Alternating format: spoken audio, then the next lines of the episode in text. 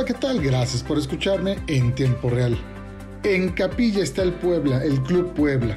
Y es que el gobernador del estado, Miguel Barbosa Huerta, advirtió que podrían quitar la concesión del Estadio Cuauhtémoc al Club Puebla de Fútbol, una vez que se conocieron los videos de una borrachera celebrada tras el partido contra Santos el pasado viernes en la noche y difundida en exclusiva por el presidente del Heraldo de Puebla, Pepe Ana. El mandatario advirtió tajante que los palcos no son zona de tolerancia ni el estadio se vuelve una cantina. Aseguró al informar que citó de manera urgente a la directiva del Club Puebla para advertirles que no puede repetirse esa conducta. Apenas el martes 15 de marzo, el Ejecutivo se había reunido con los directivos y las barras de porras y acordaron una veintena de medidas preventivas para el partido del viernes a fin de evitar situaciones de riesgo como lo presentadas unos días en Querétaro. Pero parece que la directiva no entendió el mensaje y tampoco cumplió con los acuerdos a los que llegaron con el mandatario poblano. ¿A qué le juega la directiva cuando el equipo va bien? El equipo tiene buenos resultados en la cancha, pero la conducta de los directivos pues, es reprobable quiere perder la sede del equipo, no le importan los acuerdos sellados con la autoridad. Además de vetar y atacar con bots a los medios y periodistas que son críticos, ahora retan al gobernador del estado.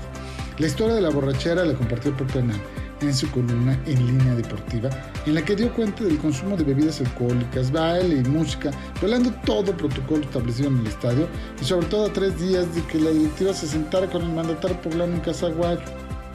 Es inexplicable esa conducta, reprobable, por supuesto que es reprobable, y debe haber sanciones a los responsables.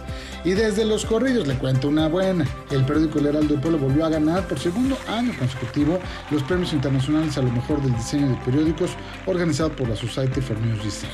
Esto con sede en Estados Unidos.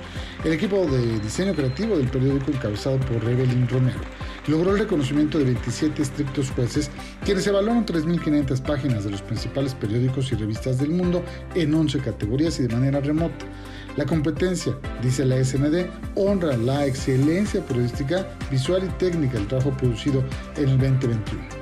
Las piezas ganadoras son la portada especial de Día de Muertos, publicada el 2 de noviembre del 21, ilustración elaborada por nuestro colaborador Mauricio Carreto, bajo la dirección de Evelyn Romero.